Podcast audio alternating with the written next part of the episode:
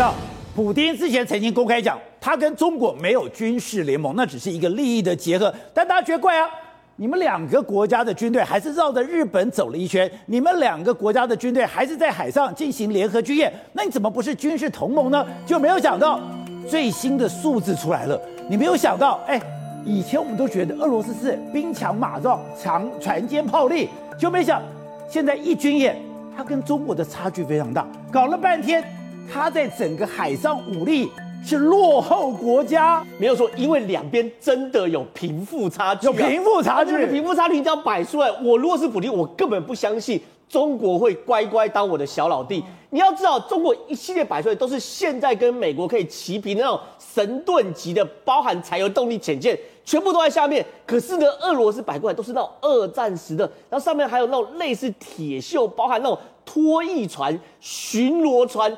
导弹艇哦，不是舰哦，导弹艇这样的东西，所以就变成是说这个阵势摆开。你说两边的海军军力差很多，军力差很多，他这个阵势摆开来啊，他们过去的时候发现中间，然后你真的打头阵，全是中国的军舰，然后呢，你后面那些做所谓的补给的、啊、脱掉的啊、巡逻的，全是俄罗斯的军舰，跟我们过去理解俄罗斯跟中国那种军力。俄罗斯老二，中国是老三的这种概概念完全逆转，它不是船坚炮利吗？俄罗斯，所以呢，现在大家就回头看说，你看完这个真的有贫富差距，普京不可能相信习近平。我给大家看哦，《卫报》在二零一八年报道俄罗斯军港军舰的画面。你会发现每一个军舰，宝杰哥，你看全部都是生锈，而且根本没有。这是俄罗斯的军舰，这是俄罗斯的军舰，然后没有办法，你看整个甲板全部锈死。这养海军很贵的，非常非常贵。卫报特别把这个弄出来，就说俄罗斯现在大概有五十艘军舰放在港口报废的，然后呢，这些报废就是因为有的是零件太贵，没没有办法换；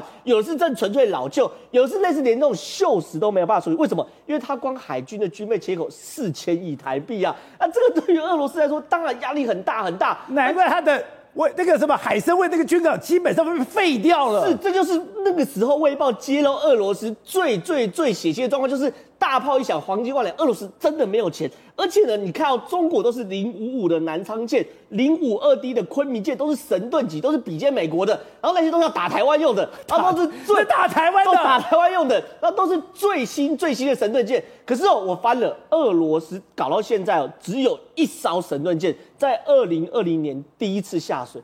可是呢，我们刚刚讲零五五，你知道南昌级，你知道中国现在有几艘？三艘服役，五艘下水，八艘正在建。然后呢，对，比较弱一点就零五二 D，就上一代，对不对？难怪美国讲，再过几年海军实力就不一定赢得了中国了。当然是这样，而且我刚刚讲是最先进的零五，对不对？零五二 D 哦，是前一代神盾舰，中国已经二十艘在服役哦。可是问题是，俄罗斯到现在只有一艘，而且一艘才刚服役，而且今年二零二零年去年才第一次远航。所以，我请问你是普京，你看到中国摆出这种阵势，然后中国打出来的 C 位头，我在后面当拖吊船，然后快艇，然后补给。这东西两边是没有办法去相比类比的，所以你看了这个演习，很多军事家才讲，搞了半天为什么没有中俄和和军事同盟？因为盟不起来，盟不起来，你要门当户对才可以同盟嘛。所以对于这个东西，很多人普京不可能相信中国，他一定会在后面背刺中国。可是他们的敌人是美国，对不对？美军看完这个后，立刻在南海去做军演，做什么？夜间起降军演，夜间把所有画面都做完，反正大家都在秀肌肉，秀到你看哦。这个东西就是那个时候美军不是他们卡尔文森号跟加二号吗？你看，这是看来 E two D 吧，反潜的直升机。然后呢，他们他们不是只有 E two D 的的的夜间起降哦，它后面还有什么 F 三十五、F 三十五跟 F 十八的夜间起降。你看在这个是 F 十八吧？然后呢，后面还有海鹰的反潜的夜间起降，等于是你看，他就直接跟你讲，我所有你在航空母舰上白天看到的东西，我在晚上全部都可以作战，而且呢是非常非常行礼如仪的，然后上上下下上上下下，这两分钟影片是干嘛？回应中俄的秀肌肉嘛。所以说，对于中国、俄国跟美国的秀肌肉，是一批又一批又一批的秀肌肉。甚至哦，我们之前有跟大家报告过，美国有一个镭射呃镭射巡洋舰，对不对？这那时候还觉以为是这个所谓哎是电影情节吧？怎么可能？但叫杜威号，它是美国第一个所谓的首艘的镭射舰，在上面这这个配备镭射武器。结果呢，在今年九月的时候说到横须贺港了，加入第七舰队，现在最新正在东海巡弋、啊。他到东海去了。到东海巡弋是有意义的。东海是中国门口哎。他东这中中国门口，而且是有意义的。为什么？它上面配配备所谓镭射，就这个这个镭射枪哦。并不是用来打所谓船舰或军舰，打打不透，打无人机，打什么无人机？所以说他曾经有一次哦，打十架无人机，一次打下来十架，因为它是扫描扫描扫描扫描扫描就可以打，所以它在东海是直接对应到中国的无人机，因为是在近海才会有无人机的攻势，所以美国把这个所谓杜威号派过去，说对对美国来对对中国来说也是在一个抵近侦查的概念，甚至我们谈嘛，之前海狼号不是在南海撞到？对。后来今天最新嘛，它撞到什么海底的一个不明的火山。那现在的海底不明火山，就表示我们之前聊过啊，南海是全世界最神秘的海域，对不对？因为里面的主权太复杂，任何一个国家去测量海域，都会有非常多国家反对。结果呢，我们既然看到十月二十五号到二十六号，美国海军的海洋测量船去东沙又绕了一圈圈，他做完快速测量后就离开了。所以换他在补足什么南海这个所谓海下，他把地底搞清楚。对，海下地底的不足，总不能每次都撞到。所以现在中俄两边确实有秀肌肉，现在已经秀到最紧绷。那至于未来会什么状况，要看两边有没有擦枪走火的可能。好，瑞德，过去台湾跟美国的军事合作都只能做不能说，都只能在台面下。现在不但把你搬到台面上，还给你讲得很大声。原来我们的九九旅。真的有去美国本土演训，只是那个演训不是我们过去猜测的夏威夷，是关岛。对，没有错。你没有发现这是一连串的铺陈吗？为什么？那么我们的蔡英文总统呢，直接接受 CNN 专访的时候说，美军有派人在台湾，那么协助训练我们的部队嘛。这个是台湾跟美国断交了以后第一次真正有总统直接公开的说明此事嘛。今天传出最新的是。我们的海军陆战队战力最强的九九旅派了抽调了一个加强排，直接派到关岛去受训。宝杰，你知道吗？这次去受训意义非凡，你知道为什么吗？为什么？二零一七年的时候，我们有一个担任红军攻击的这个海军陆战队六六旅。六六旅就是以北部捍卫首都为主啊，九九旅是以这个等于说台中以南的这个捍卫为主啊。那么六六旅当时呢，在我们的汉光演习里面表现杰出，受得蔡啊获得这个蔡英文总统的这个等于说啊称赞赞许啊。他们在演演汉光演习一结束，其中一个加强排也是一个加强排，哦，所有的人都没有回部队，也没有回家，为什么呢？那么直接人跟枪支装备呢分离。人搭这个客机，那么你的枪支呢搭货机，直接到了夏威夷去。哦、他们夏威夷是六六旅，对，是六六旅去的。那么六六旅去的时候呢，你要听清楚，当时直接美国海军陆战队他在太平洋司令部的一个海军陆战队的连队，特别把他们自己本身的一个连一个排呢抽走，抽走了以后，把我们的这个六六旅的一个加强排放进去，台湾跟美军一起训练，一起混合编组。那时候。总共进行了两个礼拜混合编组、混合训练，然后混合这个等于说啊，呃，这个演训呐、啊，然后后来在验收的时候还特别请那么去了这一排的这个六六旅的官兵，在台湾的家属。一起安用专机飞到这个夏威夷去，让他们看，让他们看你们的子弟呀，多了不起啊！在那个夏威夷接受美国海军陆队一模一样的训练哦。那么结训的时候表现跟他们一样棒。那个时候是二零一七年，对不对？是六六旅嘛。那么我说差别在什么地方？这一次我们九九旅一个加强排去，我们人去而已，枪支没有去，然后呢装备没有去。那我问你啊，那差别在什么地方？如果是我们带我们的枪支跟带我们的装备是我们熟悉的嘛，对，对不对？那么来到了，那么直接到了关岛，用美国海军陆战队现在他们所使用的枪械跟装备，那意思就是，如果万一有一天要用到美军的装备的时候，是要上手了，你知道吗？我们直接用美军装备，马上可以一起，那么混合在一起编组了以后，马上作战，你知道吗？就不用再用我们台湾自己本身的相关的这个枪械装备都不用了，你马上就混混合在一起啊！而且这一次呢，那么混合编组啊，不是两个礼拜，十四个礼拜，也就一个月的时间。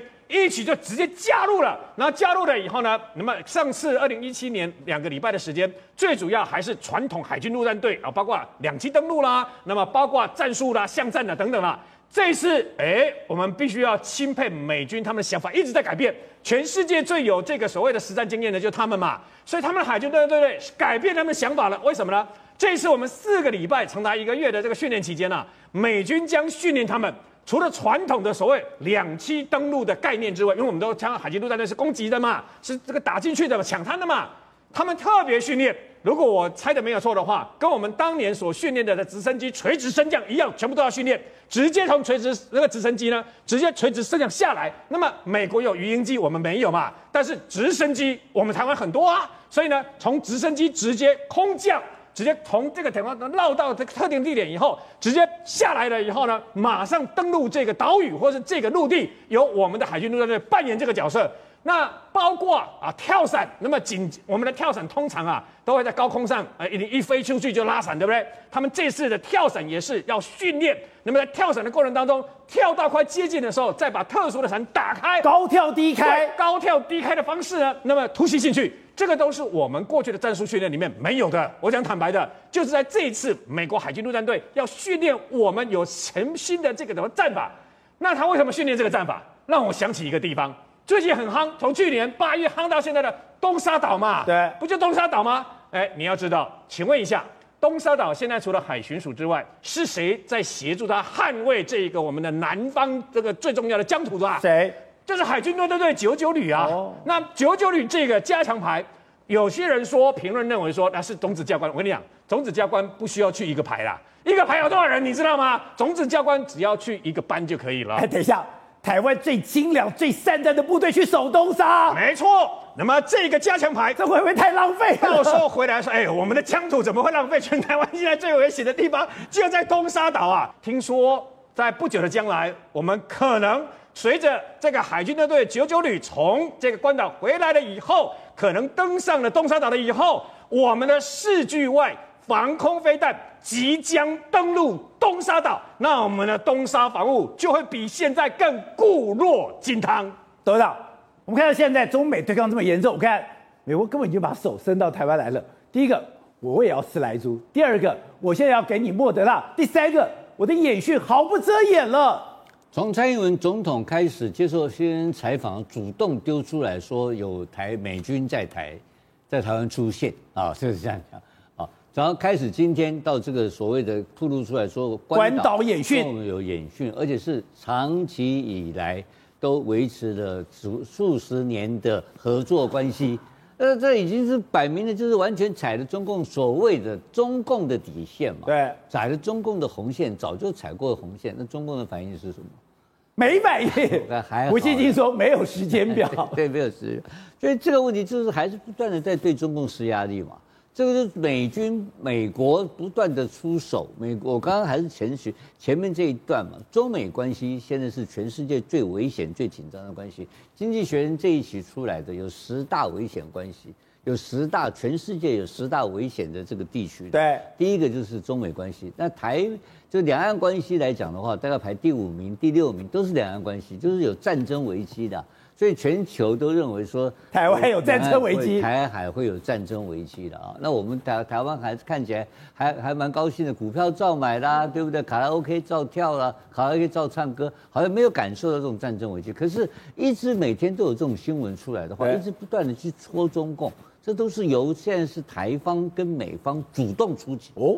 对不对？就是说，这中共被 中共在被被贬的嘛，对不对？中国被贬，被被压力很大嘛。因为我认为，我认为一定是美方有相当的情报，认为现在目前习近平的处境是尴尬的哦。因为进入二十大之前，目前可能是他的所谓的这个阿基里事件，他现在短板，他现在最痛苦的时候，对，你就一直戳他，一直戳他，一直戳他，然后他不敢还，他不敢真正的真正的这个反击了。啊，如果说这时候他要做动武的可能性完全没有，他完全挨打嘛，对，对不对？你你刚，刚，所以现在要去搓他，只能现在搓，现在能搓赶快搓。这然后要跟他，他搓不是目的嘛？哦，他搓不是目的，他第一个我刚刚讲的，他用用气候变迁包围他，用全球的主要的大国来来包围他，然后要什么东西？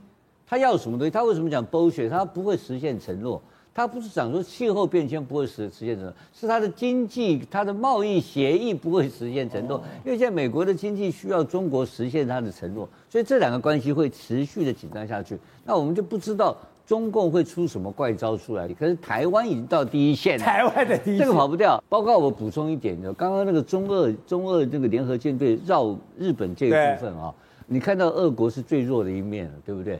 呃我告诉你，他的实力不是在跟你看到的，他没有，还有厉害，像潜舰，啊，潜舰，他有全世界最好的潜艇，最好的可以打核武的潜艇。猎杀红色十月的那个潜艇，潜艇是全世界最好的，所以日日俄罗斯这二十年来，它发展的这个整个不对称战略里面最重要的战略武器就是核子打击潜艇。目前全球第一名就是它的都它的潜艇，这下面一定有潜艇，把你不能跨个皮皮剉，唔敢给笑，日本人吓坏了。